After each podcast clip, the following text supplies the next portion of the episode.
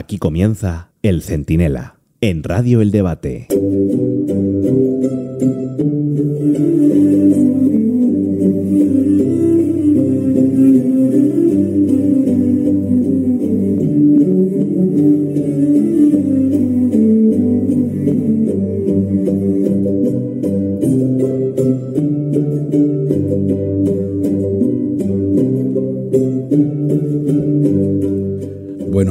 Ahora hablaremos del, del, del Falcon, ¿eh? del Falcon de Pedro Sánchez, pero es que hay días en los que uno no sabe por dónde empezar.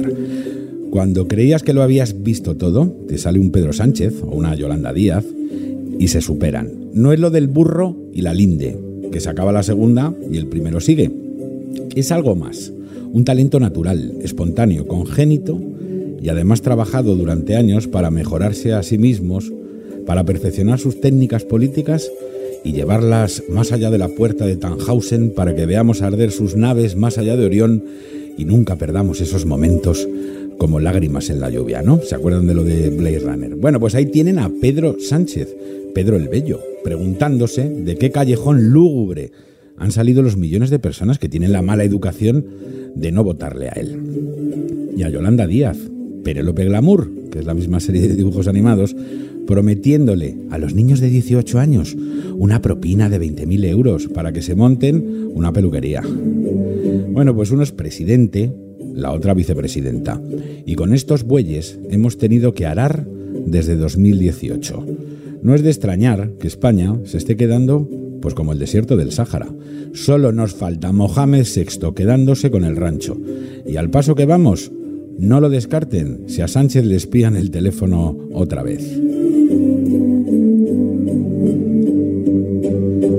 Soy Antonio Naranjo, esto es el Centinela, el diario sonoro del debate, y en un momento se lo explico todo.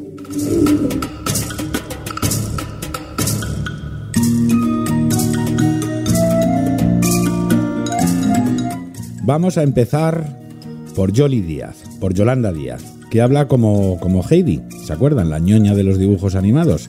Pero es una Heidi comunista, ¿eh? No es la niña inocente, es una Heidi comunista. Ella pensaba que iba a ir como un reactor en las encuestas, ¿eh? un caza, un avión de estos rapidísimo.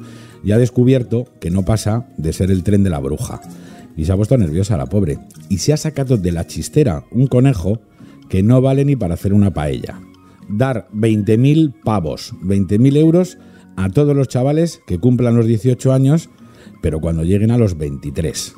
Lo mejor de todo es como lo explicaba la propia Heidi Díaz en una entrevista con Pedro Piqueras, que el pobre hombre no sabía dónde meterse. ¿Y cómo lo vamos a sufragar? Pues con el impuesto a las grandes fortunas. Es que los que más tienen en nuestro país tienen que aportar más, justamente para que las personas, los jóvenes que no tienen posibilidades hoy de emprender, por ejemplo, de montar un negocio, una peluquería, si alguien quiere abrir una peluquería, pues que pueda hacerlo. Bueno, pues que le demos la oportunidad de hacerlo. Y sí, lo vamos a financiar con el impuesto a las grandes fortunas. Ay, madre, qué bien, Yoli. ¿Te tenemos que empezar a llamar la mamá de España? O, o mejor, mami, que vas a montarle una peluquería a todos los chavales españoles para que puedan hacer trencitas, ingles brasileñas y lo mismo hasta blanqueamientos de, bueno, de trasero a todo aquel que lo necesite. Fíjense cómo debe ser de gorda la parida que hasta Nadia Calviño, la mejor esposa de España, viendo cómo cuida a su marido, se ha puesto hecha una hidra y le ha preguntado que cómo demonios vamos a pagar esa barbaridad. En un país con 350.000 millones de deuda, la tercera mayor subida de impuestos del mundo y la peor tasa de paro de Europa. Lo curioso es que a Nadia y a Yoli se les olvida que hace unos meses el propio Pedro Sánchez anunció algo similar. Ya nadie se acuerda porque ya nadie se cree en las promesas de Pedro el Bello o de Pedro el Guapo. Porque ya nadie se cree tampoco esto de la herencia universal, ¿no? Que fue primero invento suyo en esa misma idea de aquella ministra de Educación, se acordarán, ¿no? Que dijo aquello de que los niños no son de los padres. Algunos pensamos, pues te regalamos a nuestra hija, pero te haces cargo de verdad. Bueno, pues ahora ya sabemos el plan. Quitarle más dinero a los padres para dárselo a sus hijos, como en los regímenes comunistas, y que empiecen, ya lo que faltaba, ¿eh? a llamar papi a Pedro y mami a Jolly. El despropósito económico refleja de todas formas una peligrosa idea que poco a poco este gobierno social comunista va implantando. Es el de una sociedad clientelar a cambio de una paga y ayudas rinda pleitesía al gran timonel. Es decir, yo te doy lo justito para que vayas tirando sin currar, pero tú a cambio me das tu voto. Esto lo hemos visto muchas veces en muchos países del mundo. La cuestión es que no quieren jóvenes formados, independientes y libres.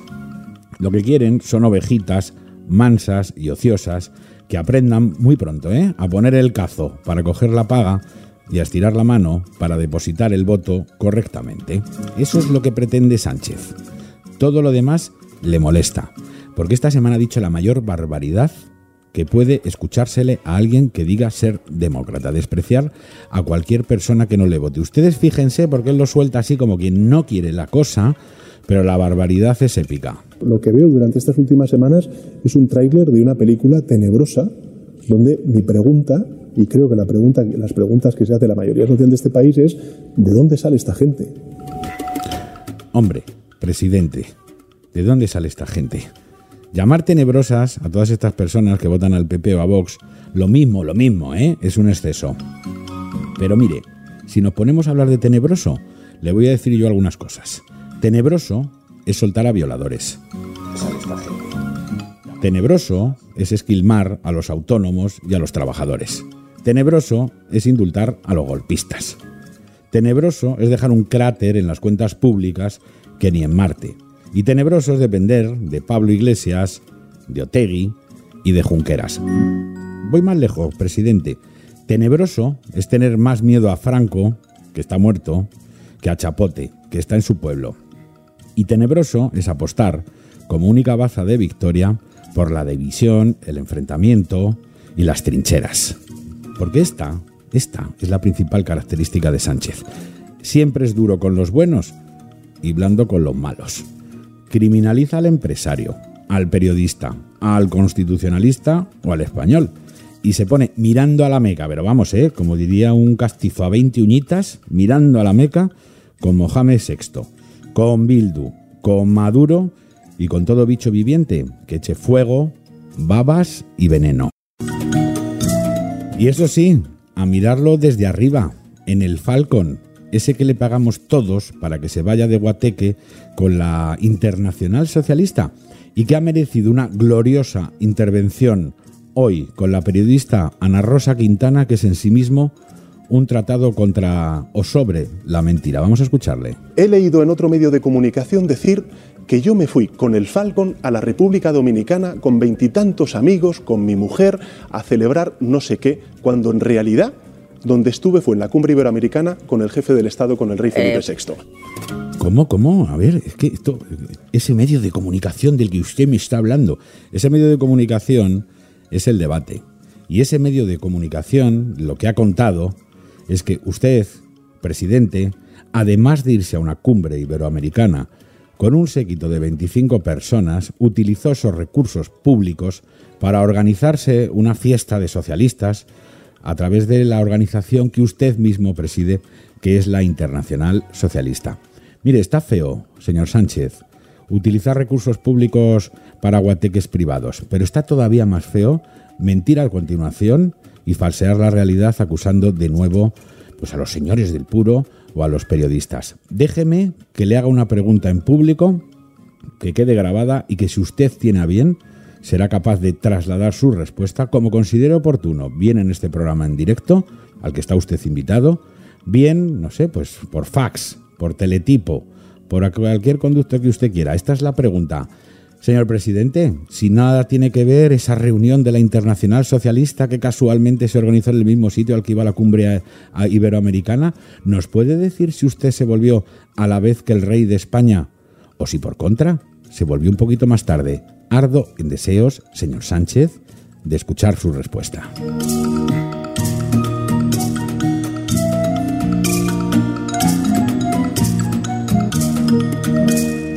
El Centinela, con Antonio Naranjo.